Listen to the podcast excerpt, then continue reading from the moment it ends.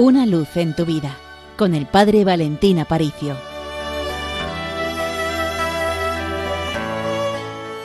Queridos oyentes de Radio María, el otro día, estando en la capilla rezando un ratito, abría de nuevo el diario de Santa Faustina Kowalska, el diario de la Divina Misericordia, devoción de la que era eh, muy seguidor, muy devoto San Juan Pablo II.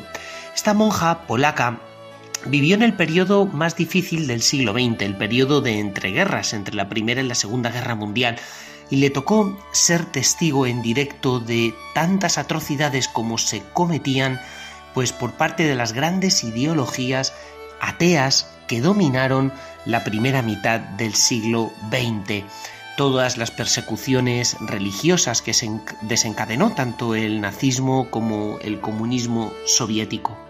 Y en ese momento Jesús se le apareció con una serie de revelaciones de una belleza increíble, hablando de su amor y de su misericordia en el momento en el cual el mundo y la ideología, la película filosófica de la modernidad llegaba a su punto climático, a sus consecuencias más negras y terribles, la misericordia de Dios quería derramarse sobre la humanidad de una forma nueva y especial. Y en cierta ocasión, cuando ella estaba rezando en la capilla, escuchó estas palabras de Jesús. Mi corazón está colmado de gran misericordia para las almas y especialmente para los pobres pecadores.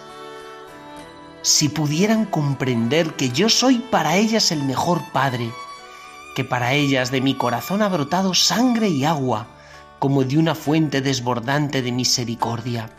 Para ellas vivo en el sagrario como Rey de misericordia, y deseo colmar las almas de gracias, pero ellas no quieren aceptarlas. Fijaos qué palabras de tanta belleza, o sea, el Señor como aquel que desea comunicarse y derramarse a nuestro corazón con gran misericordia perdonando cualquier cosa, y sin embargo nosotros negados a aceptar ese amor. Y continuaba Jesús diciéndole, por lo menos tú ven a mí lo más a menudo posible, y tomas estas gracias que los hombres no quieren aceptar, y con esto consolarás mi corazón. Qué grande es la indiferencia de los hombres por tanta bondad, por tantas pruebas de mi amor. Mi corazón está recompensado solamente con ingratitud, con olvido por parte de los hombres que viven en el mundo. Tienen tiempo para todo, solamente no tienen tiempo para venir a mí a tomar las gracias necesarias. Qué bonito. El Señor, de su corazón, expresa este lamento.